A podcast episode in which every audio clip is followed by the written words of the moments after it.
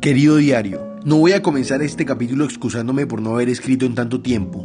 Tú, que eres mi diario, deberías conocerme y saber lo inconsistente que soy con los proyectos que me propongo. Que mi mayor reto en la vida es la disciplina. Eres mi diario, no debería explicártelo.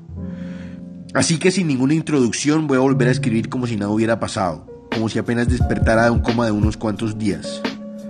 Mm, me gusta volver, me gusta volver como verbo. Volver implica que dejé algo tirado, pero que lo recojo.